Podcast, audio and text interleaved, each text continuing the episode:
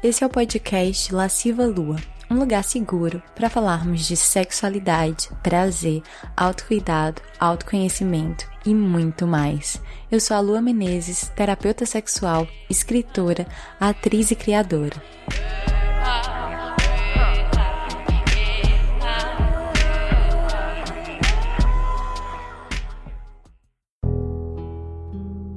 Essa temporada do podcast é patrocinada pelo curso Jardim das Delícias, um curso online para mulheres sobre prazer e sexualidade feminina, para se juntar a essa comunidade de deusas que se empoderam dos seus corpos. Basta acessar o site www.lascivalua.com. Oi, deusas e deuses e deusos! Hoje a gente vai falar de sexo casual. Primeiro, eu vou trazer alguns pontos históricos e teóricos para a gente pensar, refletir sobre o sexo casual. Depois eu vou responder a pergunta como ter um sexo casual verdadeiramente prazeroso e positivo Lembrando que essa é a minha resposta nesse momento, não trago verdades absolutas e fechadas, mas caminhos possíveis. E na segunda parte do podcast, eu vou responder algumas perguntas que foram levantadas lá no Instagram sobre sexo casual. Segundo o sociólogo polonês Bauman, a gente vive num mundo líquido. E o que significa dizer isso? Significa dizer que os conceitos já não são mais tão sólidos. A modernidade é líquida. E quais são as características dos líquidos? Eles não têm forma pré-definida, eles fluem. No mundo líquido, as relações também são líquidas, o que significa dizer, por sua vez, que são relações sem forma pré-determinada. Mas essa falta de definição, de solidez, também gera incerteza pois, segundo as palavras de Bauman, os fluidos não se atêm muito a qualquer forma e estão constantemente prontos e propensos a mudá-la.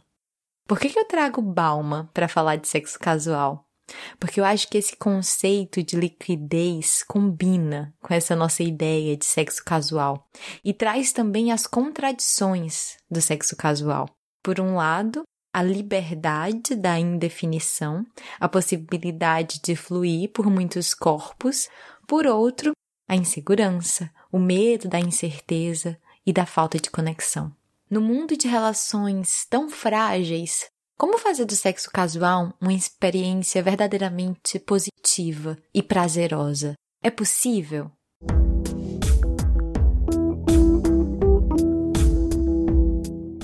Então, primeiro eu quero deixar claro o que, que eu estou entendendo por sexo casual. Bom, sexo casual é o sexo consensual entre duas pessoas adultas que escolhem fazer sexo uma com a outra sem necessariamente terem um compromisso sério ou um rótulo de relacionamento. É isso. Temos aí uma vasta gama de possibilidades dentro desse guarda-chuva, desse significado. O primeiro ponto que eu quero levantar é: depois de uns dois mil anos de repressão sexual, o sexo casual é um fenômeno muito recente. Não que o sexo proibido seja um fenômeno recente, não que a liberdade sexual nunca tenha existido antes. Claro que existiu, sim. Mas falando aqui da nossa história recente do Ocidente, a gente passou por um período bem claro de extrema condenação do sexo e da nossa existência corpórea. E isso tem muito a ver com a influência das religiões monoteístas, da religião judaico-cristã, que trouxe esse peso do sexo como pecado. Claro que sempre na história da humanidade, o sexo que fugia às normas sempre esteve presente. Nenhuma repressão se sustenta por completo e por muito tempo. Mas o fenômeno do sexo casual, tal como nós o vivemos atualmente, é bastante recente considerando essa história mais próxima de nós. E ele é uma consequência de uma série de fatores e mudanças históricas, sociais, culturais, que é bem interessante da gente rememorar para entender ele melhor.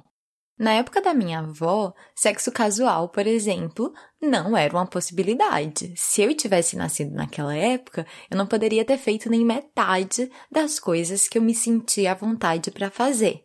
Na década de 50, uma mulher de 30 anos, como eu, jamais consideraria o sexo casual como uma possibilidade. Aliás, se eu tivesse na década de 50 com essa idade, eu já deveria estar casada, e se não estivesse, eu já seria um ponto fora da curva, ou eu estaria ficando para titia, ou alguma coisa muito de errada estaria acontecendo comigo, segundo os olhos da sociedade.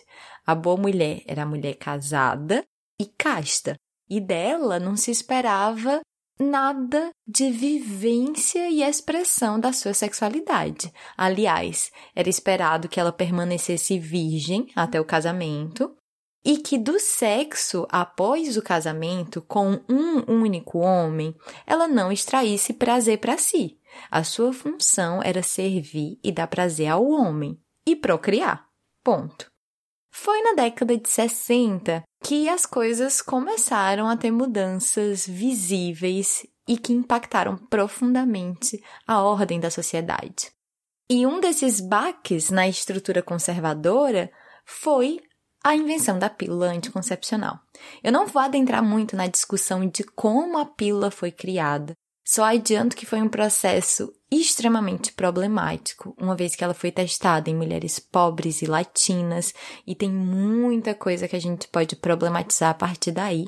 Mas de qualquer jeito, a pílula foi um imenso sucesso comercial.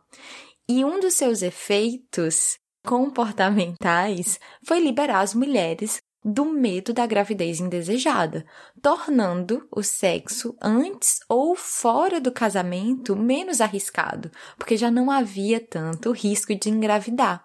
As mulheres se viram então, de repente, da possibilidade de transar por prazer, de transar mais livremente ressaltando que isso é uma grande, grande generalização, que essa narrativa não contempla a história de todas as mulheres, principalmente as mulheres bis e lésbicas, porque essa ideia da pílula como um dos fatores que facilitou a liberação sexual das mulheres funciona e foi válido para mulheres hétero e nem todas, mas enfim, só queria fazer esse esse parênteses de que isso daqui é uma generalização.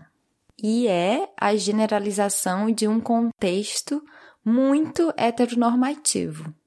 Logo depois, na década de 70, vem a segunda onda do feminismo e movimentos como a revolução sexual e o movimento hippie. A emancipação e o prazer sexual finalmente entraram na pauta do feminismo. A revolução sexual liberou o sexo, o movimento hippie pregou valores perigosos, como, por exemplo, paz e amor. Usou slogans que diziam Make love, not war, ou seja, faça amor, não faça guerra. E de lá para cá, muita coisa aconteceu. A indústria da pornografia cresceu muito, Aplicativos de encontro surgiram, novas formas de relação começaram a pedir espaço, e eis que aqui estamos, numa sociedade que, apesar de ainda muito repressora e castradora, o sexo casual já não é o tabu que era antes, embora ainda o seja para muitas pessoas e muitos grupos. E aqui vale mencionar que o sexo casual é um tabu muito maior ainda para mulheres, porque enquanto a mulher foi oprimida por muito tempo por uma ideia de castidade e pudor como seu valor, o homem tinha passe livre para viver a sua sexualidade desde que heterossexual. Então, enquanto a sexualidade feminina era considerada doença, aberração ou falha moral, a sexualidade masculina heterossexual era vista como instintiva, natural, biológica, coisa de homem. Então é inegável que essa questão do sexo antes ou fora do casamento é muito mais permitida e aceita socialmente para os homens não só hoje como no passado. Simplesmente porque homem é homem. Tanto que a traição masculina é muito mais naturalizada do que a feminina, por exemplo. Um homem que trai é quase esperado que ele traia, mas uma mulher que trai é um absurdo. Então a gente ainda tem muito desse dois pesos, duas medidas, a gente ainda não está falando de um mundo onde o sexo casual é super justo e sem contradições. Não, a gente tem muitas contradições e a gente vai falar um pouquinho delas aqui. Mas e aí? Como ter um sexo casual incrível? Muita gente entende o sexo casual como sexo sem sentimento como se, por não ter compromisso sério, significasse sem se envolver. Mas será que é possível transar sem se envolver? Aqui eu quero aproveitar para trazer o significado de casual segundo o dicionário. Casual, adjetivo de dois gêneros, significa que depende do acaso, da sorte ou do destino, que ocorre por acaso, fortuito, eventual, pouco frequente, que não é formal. Por que então a gente trata casual como sinônimo de frio, de sem sentimento? De fato, o sexo casual ele foi revestido dessa carapuça impessoal, fria, de uma coisa que ocorre sem conexão e muitas vezes sem responsabilidade afetiva. É necessário pontuar que nessa construção de sexo casual há aí uma grande influência do sistema patriarcal e das mídias que perpetuam e ajudam a perpetuar esse sistema. Pois, uma vez que o sexo foi sendo cada vez mais e mais liberado e as mulheres conquistando mais e mais liberdade, houve uma resposta assustada do poder patriarcal Vários filmes, videoclipes e outras mídias começaram a representar o homem distante emocionalmente como um homem com poder, como se se entregar emocionalmente fosse um ato de submissão. Então tem toda uma construção do homem como garanhão, comedor, que não se envolve, que não se deixa envolver, que foi ganhando espaço como uma resposta a essa liberdade recém-conquistada das mulheres, e até quase como uma punição. Ah, você quer ser livre? Você quer usufruir seu corpo? Você quer usufruir do sexo? Então tá, a gente vai transformar o seu corpo então num objeto para ser usado. E outros fatores contribuíram para essa construção do corpo da mulher como um objeto. A publicidade tem um peso enorme nessa construção e o mito da beleza. E infelizmente, todas essas construções invisíveis recaíram sobre o sexo casual. Então, muitos homens assustados com a liberdade das mulheres, com a autonomia das mulheres, veem então o sexo casual como uma possibilidade de transar, de dar uma gozadinha e foda-se, foda-se a mulher. E quem já transou casualmente ou não e se sentiu usada, sabe como é devastador, como é triste, como é deprimente a gente se sentir usada. Eu certamente já me senti usada e foi uma das piores sensações que eu já senti. Eu lembro do nojo, da humilhação, da raiva, da vergonha, do gosto amargo, do arrependimento, de tudo isso misturado dentro de mim e de sentir que usaram o meu corpo, o meu corpinho tão precioso, o meu templo, minha casa, meu lar, Alguém desrespeitou esse templo e eu não extraí nada daquilo, nem prazer. Então é muito, é muito agressivo contra a gente mesmo a gente se sentir usada. E essa é uma ferida de muitas mulheres. E essa construção do não se envolver como um sinal de força ou de quase superioridade ultrapassou o homem, porque tem muita gente que hoje, independente de gênero, acha que não se envolver é você sair por cima, é você estar no controle da situação, é de alguma maneira você estar superior. Fiquei pensando que experiência sexual casual desastrosa eu poderia compartilhar com vocês para mostrar que realmente não tem idealização. Eu tenho muitas experiências negativas em relação à minha sexualidade. Eu não vivo num mundo perfeito cor-de-rosa em que a minha sexualidade sempre foi bem resolvida e eu só tive encontros lindos. Não, tive encontros não muito agradáveis também. E aí me lembrei da última vez que eu me senti usada.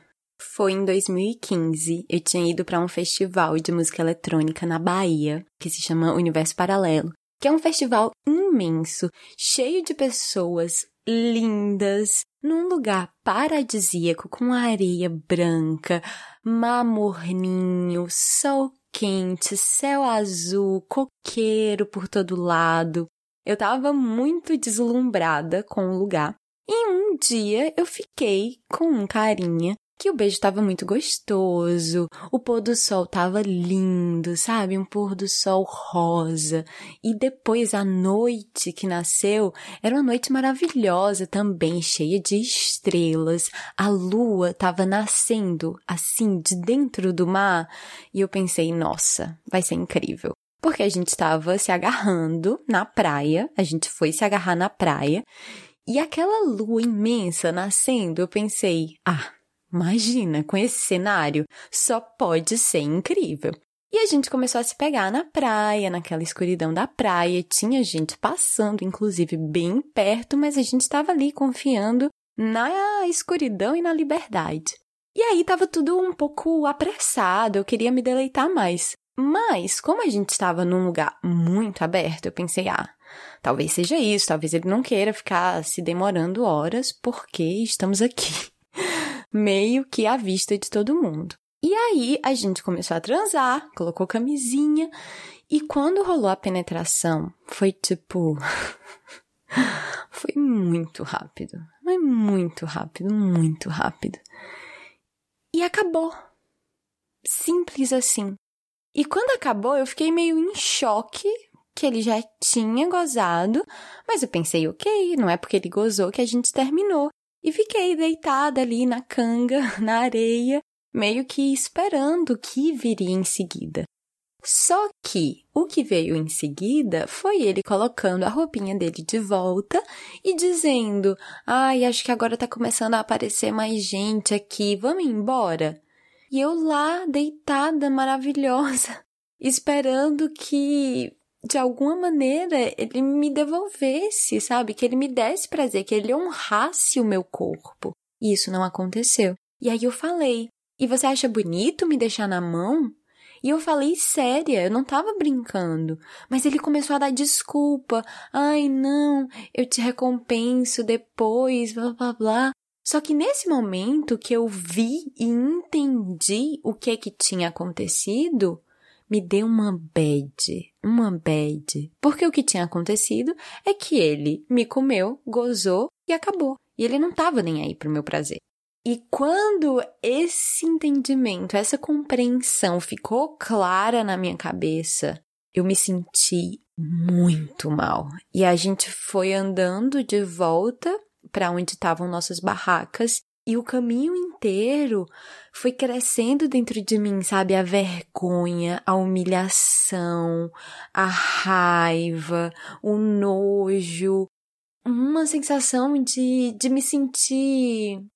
de me sentir desonrada, desrespeitada. E eu fui dormir com esse amargo dentro de mim e acordei com esse amargo dentro de mim. E demorou um bom tempo para eu conseguir curar esse dia, essa experiência, mas o tempo é rei. Mas enfim, tá tudo bem agora. Na hora foi muito ruim, na época foi muito ruim, mas passou como tudo passa e me ensinou alguma coisa. Então, eu sou da filosofia que se eu posso extrair um aprendizado, pelo menos eu tenho algo de positivo. Mas e aí? Como é que a gente pode, então, ter um sexo casual incrível? É possível? É possível não recorrer nesse padrão pobre, miserável do sexo em que um apenas usa o outro? A minha resposta é sim. Eu acho que é muito possível. E isso só é possível recuperando a dignidade do afeto. Sexo casual não precisa ser sexo sem afeto. Só porque é efêmero, só porque não está dentro dos limites de um relacionamento sério e com um rótulo, não significa que não possa ter afeto. Sexo é uma das trocas mais íntimas que você pode ter com alguém. Como assim não vai haver envolvimento? Claro que há envolvimento. Há envolvimento dos corpos, dos fluidos, da energia. Acontece que a nossa visão de envolvimento e afeto é cheia de peso e cheia de deturpações e de concepções do amor romântico, como se afeto significasse ficar junto para sempre, casar, ter filhos, ter conta no banco, como se tivesse que durar para sempre, como se por ter afeto tivesse peso. Mas afeto não pesa. O que pesa são as nossas expectativas, os nossos medos, as nossas projeções, o que a gente não conversa claramente, o que fica implícito, o que a gente não tem coragem de conversar e esclarecer como adultos. Eu sonho com um mundo onde as pessoas finalmente vão crescer e ter maturidade emocional o suficiente para serem sinceras umas com as outras, para a gente parar de joguinho e manipulação, para a gente parar de usar pessoas para o nosso prazer, principalmente se a gente não está disposta a se conectar, ainda que apenas por um momento, com essa pessoa. Eu já tive muitas experiências de sexo casual incríveis e o que elas tiveram em comum e que as fizeram ser especiais foi justamente isso: afeto e conexão. Não apenas sexual, mas uma conexão afetiva, a ponto de eu sentir que eu amava a pessoa ali naquele momento. E eu sei que isso talvez pareça demais para algumas pessoas, e talvez seja, esse é o meu jeito de existir, de ver a potência das relações. Eu sinto que o sexo é um grande meio, um grande caminho para acessar o amor. E isso dava muito sentido para as minhas relações casuais e efêmeras. Longe de mim querer impor essa visão, querer cagar regra e dizer que esse é o jeito certo de fazer sexo casual, não é isso que eu estou dizendo mas eu só espero compartilhar uma visão um pouco mais profunda sobre as possibilidades das relações, ainda que efêmeras. Espero conseguir plantar uma sementinha de que afeto não tem uma forma única de se expressar, que afeto não necessariamente precisa levar você a namorar, casar, ter filho, ficar junto para sempre com a pessoa. Afeto é conexão no aqui, agora. Afeto é respeito. Afeto é escuta. Afeto é carinho. Afeto é bom. E afeto é prazeroso. Quando eu falo de recuperar o afeto, de fazer sexo casual com afeto, eu quero deixar muito claro isso que um, eu não tô dizendo que o afeto significa que você vai casar, ter filhinhos, ficar com essa pessoa para sempre. Dois, também não significa que esse sexo que você tem que fazer tem que ser de um determinado jeito, amorzinho, romântico, fofo. Não é isso. Não é sobre delimitar esse sexo. Esse sexo pode ser casual, com afeto e selvagem, safado. Pode ser como vocês quiserem. Esse afeto do qual eu estou falando é um afeto que está muito no lugar de reconhecimento de que ali, compartilhando a intimidade com você, está um outro ser humano, um ser humano com uma história, com sentimentos, com emoções, com medos, com dignidade. Então, o afeto é muito mais nesse sentido de respeito e sim, um pouco de carinho, um mínimo de carinho por essa pessoa que está dividindo prazer com você. Se você não tá afim de se conectar com alguém, será mesmo que é hora de transar com alguém? Ou será que você vai usar essa transa e o corpo da outra pessoa só para se livrar do seu tesão? Como a gente não foi ensinada a lidar com a nossa energia sexual, tem muita gente que sente a energia sexual como um incômodo, como algo que a pessoa precisa se livrar, jogar para fora, resolver logo isso. Só que quando a gente apenas joga para fora a nossa energia sexual, que é a nossa energia de vida, a gente corre o risco de se sentir vazia depois. Por isso que eu defendo tanto a masturbação como emancipadora. Porque se você tá com energia sexual, mas não tá pronta, ou simplesmente não tá disposta a ter uma troca sincera com a outra pessoa, vá lá.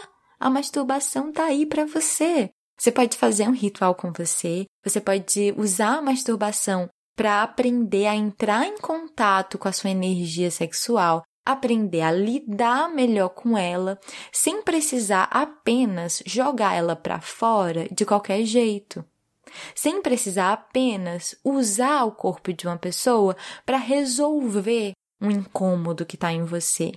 Do mesmo jeito, se você tá com energia sexual, mas não tem ninguém com quem você realmente sinta que você pode ter uma experiência que vai ter respeito, que vai ter um mínimo de entrega e doação. Será que essa transa vale a pena? Será que ela vai te fazer bem? Será que você está usando o sexo como uma tentativa de suprir uma carência que talvez seja em outro nível, a nível emocional, por exemplo? Será que você está aceitando e se submetendo a situações que não são tão boas para você, mas você acha que você não merece mais? Ou você acha que não pode encontrar uma experiência melhor do que essa que se apresenta? Uma coisa precisa ficar muito clara: sexo é troca. Se você tá ali só para dar ou só para receber, alguma coisa vai ficar desbalanceada. E eu realmente acho que o grande caminho para uma vida mais saudável é equilíbrio, inclusive sexual. E como eu já contei uma história negativa de sexo casual, quero terminar essa primeira parte com uma história positiva. E de fato, eu tenho muitas histórias lindas. Eu costumo dizer que eu coleciono histórias de amor e sexo. e fiquei pensando qual eu iria contar e decidi contar uma que aconteceu em 2014, na Copa do Mundo. Sim, eu tava em Natal, onde eu morava, e eu tinha acabado de terminar um namoro com um cara muito lindo que me amava muito, mas que eu sentia que estava me sufocando, me oprimindo, porque o meu modo de amar naquele momento não cabia na relação que a gente tinha.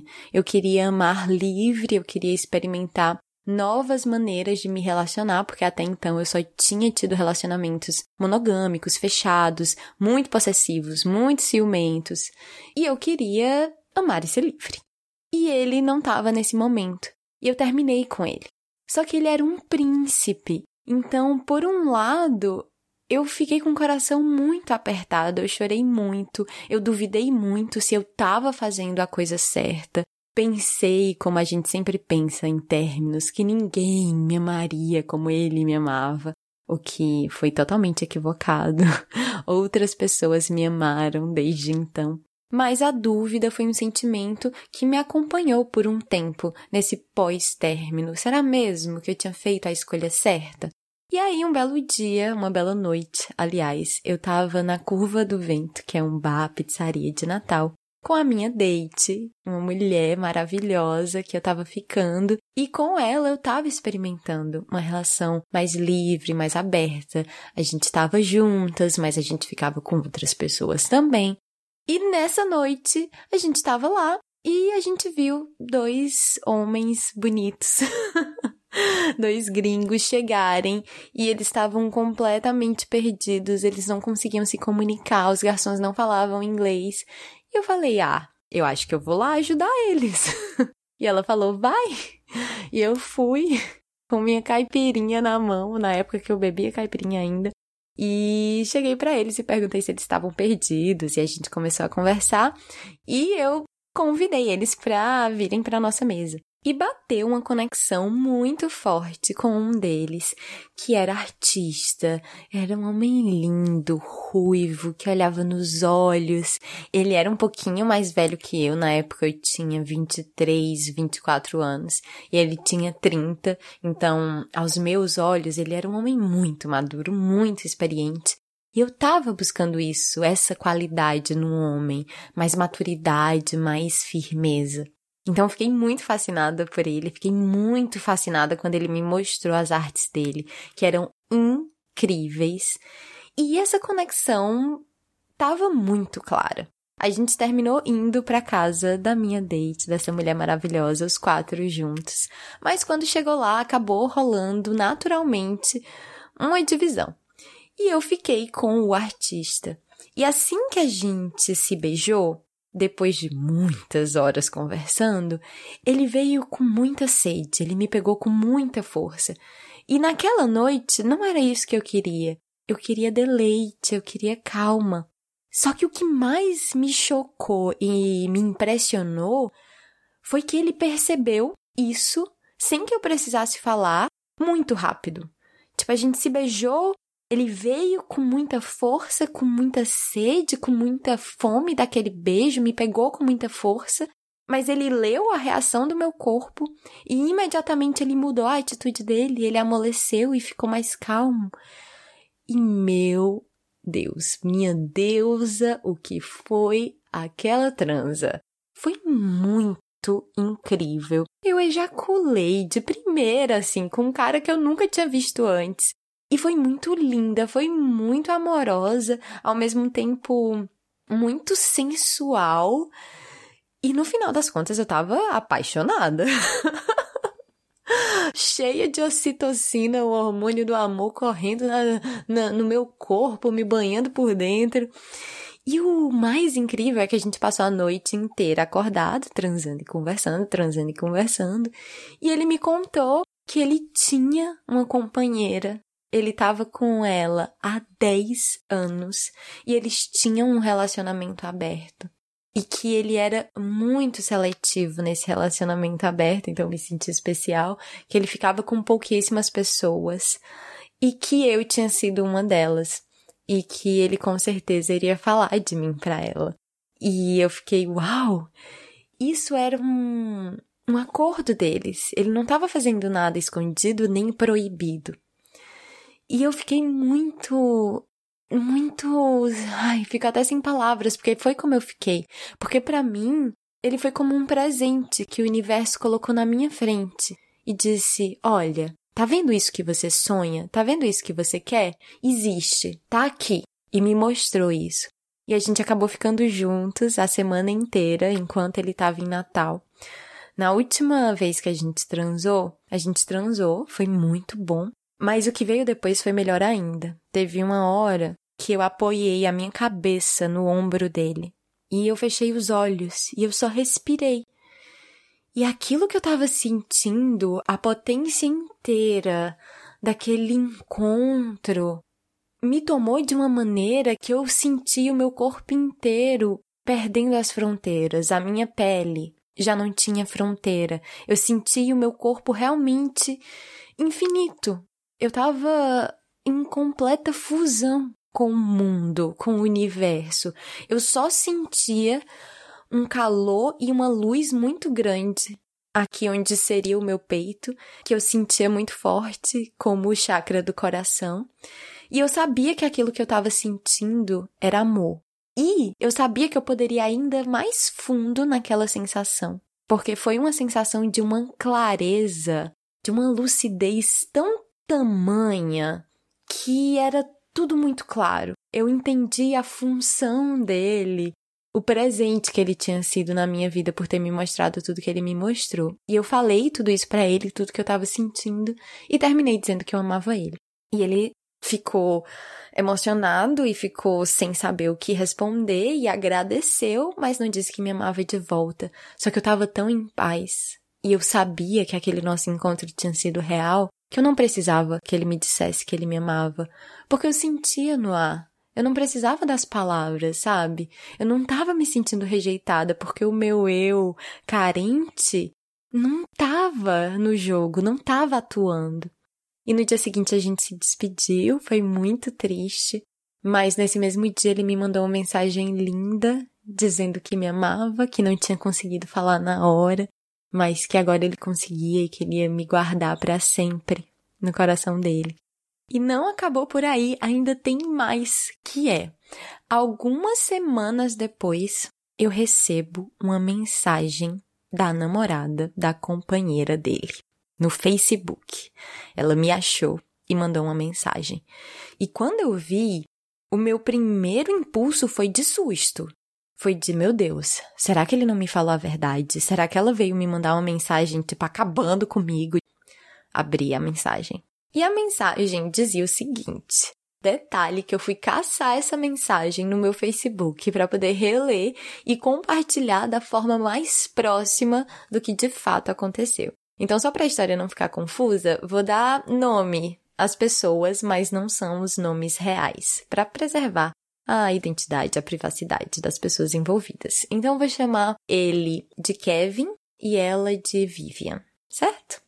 Então tá, Vivian me escreveu e disse o seguinte: Oi, Lua, eu sei que muitas vezes na vida a gente não tem chance de ser grata, mas eu tenho e eu quero agradecer a você.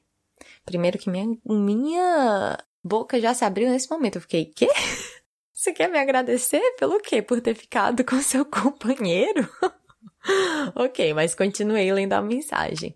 E ela dizia assim: eu sei que o Kevin te conhecer foi fruto do acaso, mas eu não acredito que as coisas acontecem sem nenhuma razão. E eu quero compartilhar com você que a autora que você mostrou para ele, que tinha sido a Anaís Nin, que é uma das minhas escritoras favoritas, é uma escritora que revolucionou a minha vida. E eu falei muito dessa escritora pro Kevin, e o Kevin falou para Vivian e recomendou essa escritora para Vivian. E ela falou que ela foi atrás de ler Anaïs Nin e que foi uma completa revolução, que foi exatamente o que ela estava precisando naquele momento da vida dela, e que ela teve um momento de absoluto transbordamento de felicidade, de alegria, quando ela começou a ler a Anaïs Nin. E ela falou o seguinte, vou até citar as exatas palavras. Eu sabia que eu tinha encontrado uma parte perdida da minha alma. Eu estava em casa. Olha isso! e aí ela me escreveu mais um pouquinho sobre como todos os escritores que ela sempre amou, ela sentia falta nesses escritores de uma sensualidade, de sentimento, e que ela encontrou isso na Anaís Nin. E que a Anaís Nin deu isso para ela. E por isso ela precisava agradecer a pessoa que trouxe a Anaís Nin para a vida dela, e essa pessoa era eu. E ela falou que sabia que não era convencional ela estar me escrevendo, que o Kevin nem sabia que ela estava me escrevendo, mas que ela realmente sentia que tinha que me agradecer, porque a Anaís Nin tinha trazido uma vitalidade, uma força vital para o ser emocional dela que ela estava completamente compelida a expressar o apreço dela por mim. Gente! E aí ela terminou a mensagem dizendo que o Kevin falava maravilhas ao meu respeito e que ela tinha certeza que eu era uma mulher maravilhosa e que um dia ela esperava me conhecer, que se eu fosse para os Estados Unidos no futuro, a casa deles era a minha casa. Fim da mensagem. Gente, é real. Isso aconteceu comigo, tenho testemunhas e tenho provas. E eu amo essa história porque ela é linda de uma maneira e todo mundo saiu beneficiado, todo mundo recebeu algo muito importante nessa história. E eu acho que quando a gente se abre para a abundância da vida, do amor, do prazer, quando a gente se permite, quando a gente se dá um pouquinho de coragem, quando a gente toma esses passinhos de coragem, a vida recompensa, recompensa com encontros, com aprendizados. E acho que essa história ilustra isso perfeitamente.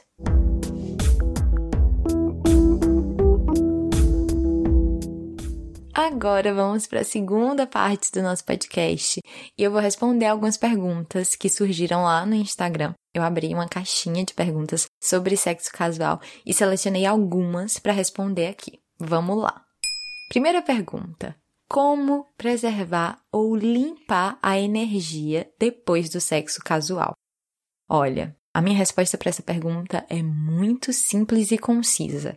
Se você precisa limpar a sua energia depois, sinceramente, eu acho melhor nem fazer. Por que você faria sexo com alguém que depois você vai se sentir pesada ou carregada, seja energeticamente ou emocionalmente? Não faz o mínimo sentido. Como não cair na armadilha do apego quando a outra pessoa tem pegada? Essa é muito boa.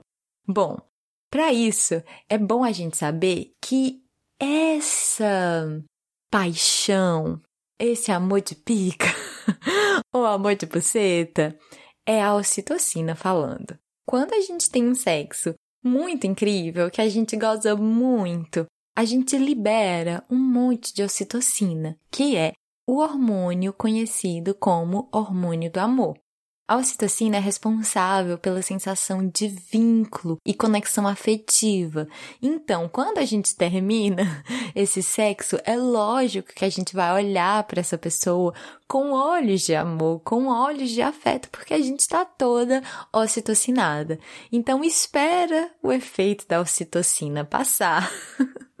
e respira. E eu acho que a armadilha do apego, ela tá espreitando a gente a cada esquina, porque a gente aprendeu que o amor, ele só existe e só é amor se for para sempre e que tem que ser para sempre. A gente não aprendeu a lidar com a efemeridade, com as coisas que acontecem aqui e agora.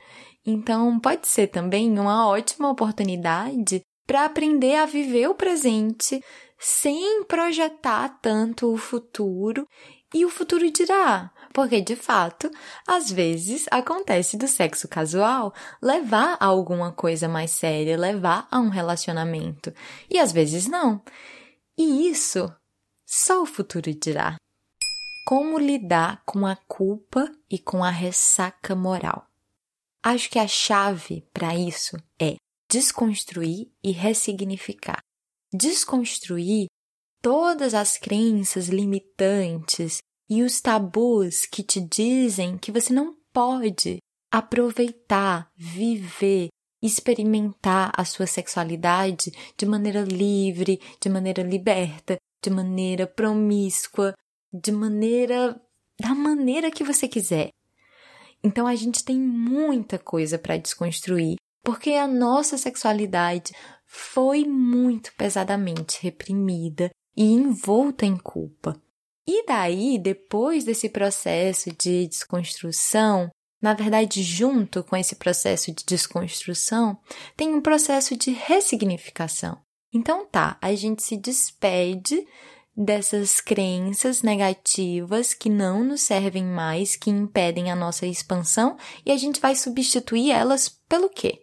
Por crenças positivas, por uma compreensão mais positiva da sexualidade, de você entender que você é dona do seu corpo e não tem nada de errado em você querer viver o seu corpo, em você obedecer os desejos do seu corpo, desde que com muito autorrespeito, com muito alto amor. Sexo casual e espiritualidade. Tenho a sensação que é errado. Essa pergunta é muito importante. Inclusive, Teve uma aluna minha dos meus cursos que me perguntou sobre isso, porque ela falou que depois que ela começou a estudar sobre Tantra e sexo tântrico, ela passou a fazer uma distinção entre sexo tântrico e sexo normal e passou a sentir repulsa e culpa disso que ela chama de sexo normal, como se o sexo tântrico fosse o sexo certo. E é muito importante a gente olhar para isso, porque a gente tem que ficar muito atenta para não cair em velhos dualismos disfarçados com novas vestes. A gente aprendeu a ver o mundo de uma maneira muito dualista.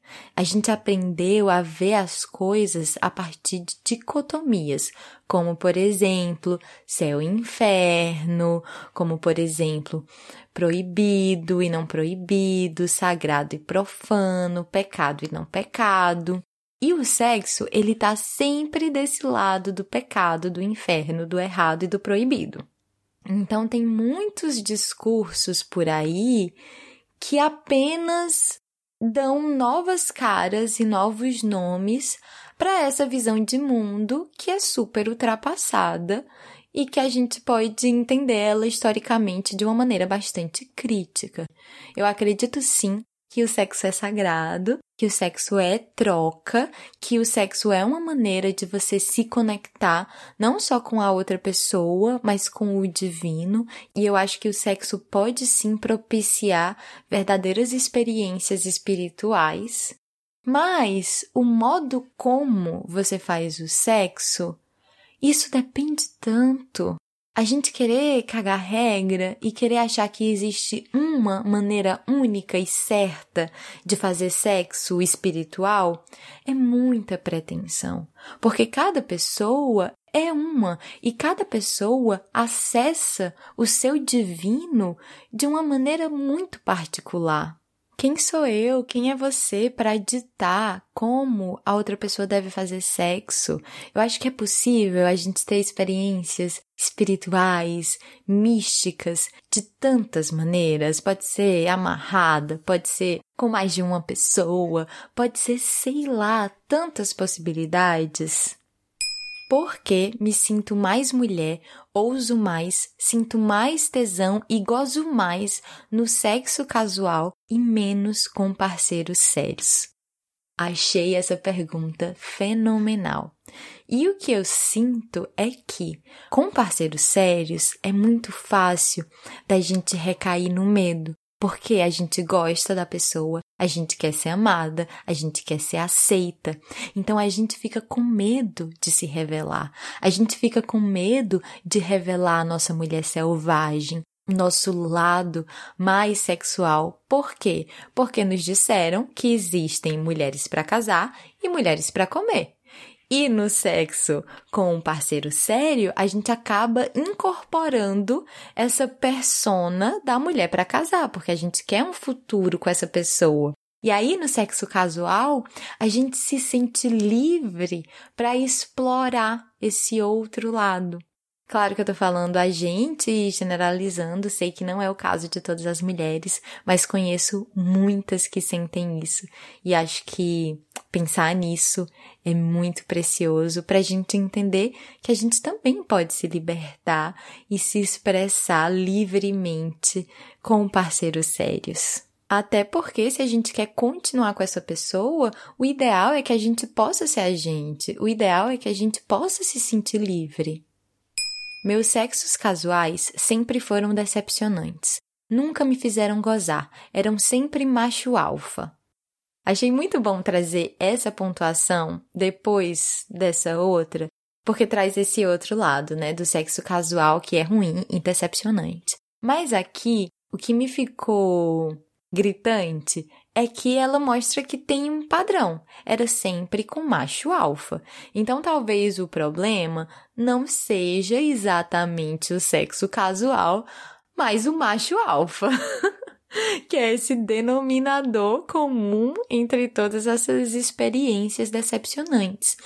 E aqui entra um ponto que eu acho muito, muito, muito, muito importante, que é para ter sexos casuais incríveis, eu acho que a gente tem que saber escolher pessoas incríveis. A gente tem que ser seletiva e tem que escolher com sabedoria, porque sinceramente tem gente que não vale a pena. Para mim é vibe torta. Sinto dor e tristeza depois, como se a pessoa tivesse me tirado algo. Achei essa pontuação muito forte e tenho duas considerações principais a fazer. Primeiro, olhar sempre para si. Então, o que dentro de você sente que o sexo é algo que tira? O que dentro de você talvez ainda esteja acreditando na crença de que, por exemplo, a virgindade, a gente aprende que a gente perde a virgindade, como se fosse uma coisa muito preciosa que a gente tinha e de repente uma pessoa tira essa coisa da gente, né? A outra pessoa tira a nossa virgindade e a gente perde ela para sempre. A gente está maculada para sempre. A gente nunca mais vai ter essa coisa preciosa que um dia a gente teve. Então, será que existe uma crença aí te dizendo que o sexo é algo que toma? Essa é a minha primeira consideração.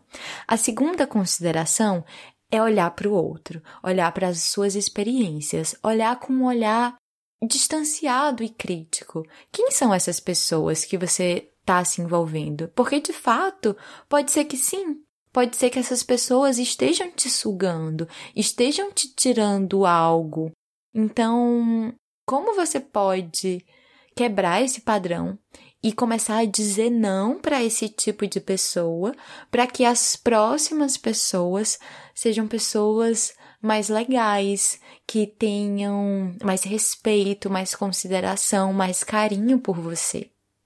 Nunca consegui, preciso de conexão. Quis trazer essa pontuação logo depois dessa última, por quê? Porque tudo bem você não gostar de fazer sexo casual.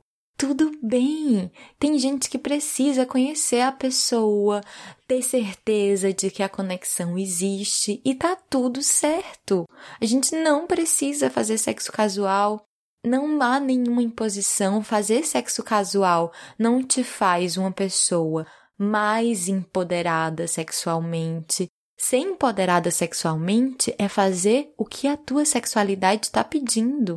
E isso também é fluido, porque pode ser que você esteja num momento da sua vida super aberta e afim de experimentar o sexo casual, e pode ter outros momentos que você está completamente fechada, completamente afim de uma coisa oposta, e tá tudo certo. O mais importante é a gente se respeitar, respeitar o nosso tempo e respeitar o que o nosso corpo está pedindo. Como conduzir porque os boys não sabem transar? Acho que essa é uma pergunta que muitas deusas querem saber a resposta. Aqui, eu acho que entra o quanto é importante a gente achar a nossa voz e a gente conseguir comunicar o que a gente quer na hora do sexo. Conseguir comunicar o que funciona pra gente e o que não funciona. Então, se o boy pega em você de um jeito que você não gosta ou que até te machuca, fala. E não precisa necessariamente falar com raiva, falar com rispidez. Talvez a pessoa simplesmente não saiba, talvez a pessoa seja um boy até legal, com boas intenções, mas aprendeu lá no pornô que é assim que se pega num clitóris, apertando uma campainha ou esfregando uma lâmpada. E você pode comunicar isso com jeitinho e uma coisa importante: se o boy não tá disposto a ouvir, não acho que esse boy vale a pena. E outro ponto que eu sempre falo lá no Instagram e falo em todas as minhas mídias é: a joelha não tem que rezar. Se você tá num sexo casual ou qualquer outro sexo e não tá bom, e você começou, mas não quer continuar, para. Se tá uma merda, para. Não precisa ir até o fim. Não precisa esperar o cara gozar. Não precisa fingir que gozou para o cara gozar. A gente faz muito isso, né? Eu já fiz isso algumas vezes no meu passado distante, de não tá bom a transa e eu meio que fingi o gozo para terminar. Mas depois eu passei a entender por que, que eu não parei. Por que, que é ok eu sair insatisfeita e ele sair satisfeito? Por que é ok eu ter deixado ele usufruir do meu corpo para sentir prazer e eu não sentir prazer? Não é justo, me machucava muito e eu acho que machuca muito a todas nós quando a gente permite que isso aconteça. Então é muito importante a gente saber dizer não. Eu vivi um que virou namoro. É lindo na teoria, mas na prática, pelo menos um sempre se apaixona. Então, acho que não necessariamente. Acho que acontece sim de muitos sexos casuais virarem um relacionamento, mas isso não é regra. E às vezes a gente tende a generalizar, né? Achar que o que aconteceu com a gente é a grande regra universal. Mas não necessariamente. É possível também duas pessoas que entendem que aquela foi uma ocasião efêmera e que não vai ter bis e tá todo mundo feliz com isso. Acontece também. O quanto vale a pena a troca somente sexual, sem carinho, sem amizade? Para mim não vale a pena. Essa é a minha resposta. Sexo maravilhoso, mas o boy era babaca. Repetir ou não? Eis a questão. Então, eu tô num momento da minha vida que eu sou muito séria em relação a isso. Eu acho que gente babaca não vale a pena, ponto. E continuar aceitando babacas porque o sexo é incrível Pode até parecer que é uma boa desculpa, mas será que não tem uma crença por trás te dizendo que não é possível aparecer uma pessoa que o sexo também é incrível e a pessoa não é babaca? Eu acho que é possível. Acho que pessoas não babacas também providenciam sexos maravilhosos ou podem providenciar depois de um período de encaixe, de conversa, de escuta, de aperfeiçoamento. Então, eu lua, nesse momento da minha vida, eu acho que não vale a pena repetir dose com babaca. Não vale a pena se doar para babaca. É isso. Como lidar com vácuos e alinhar expectativas? Bom, aí que entra a nossa capacidade de conversar, que não é fácil, eu sei que é uma dessas coisas que é mais fácil falar do que fazer, mas é um exercício. E quanto mais a gente vai colocando as nossas cartas na mesa, mais a gente vai ficando à vontade com o fato de ser clara, de ser direta, e eu sei que tem muita gente que tem medo. Eu sei que tem muita gente que acha que tem que fazer joguinho para conquistar a outra pessoa. Mas eu não acredito em joguinho e eu não acredito em relações que nascem a partir do joguinho. Porque sim, joguinho pode até funcionar, porque no fundo, joguinho é manipulação. E eu acredito que você pode sim manipular uma pessoa a ponto dela querer ficar com você. Mas que relação é essa que é construída à base de manipulação? Então, sim, talvez tenha pessoas que, quando você coloca suas cartas na mesa, quando você diz, olha, é isso que eu quero, é isso que eu estou procurando, talvez tenha gente que se assuste. Mas será que você está querendo uma pessoa que se assusta? Ou será que você quer uma pessoa alinhada com esses valores de honestidade, de clareza? Então eu acho que alinhar expectativas é lindo e é poderoso e que a gente está precisando exercitar isso, todo mundo, para que se torne uma coisa mais natural. E sobre lidar com vácuo, é a vida. a gente não precisa levar a rejeição para um lado tão pessoal. Eu sei que dói, eu também tenho essa ferida da rejeição dentro de mim, eu também tenho pavor da rejeição.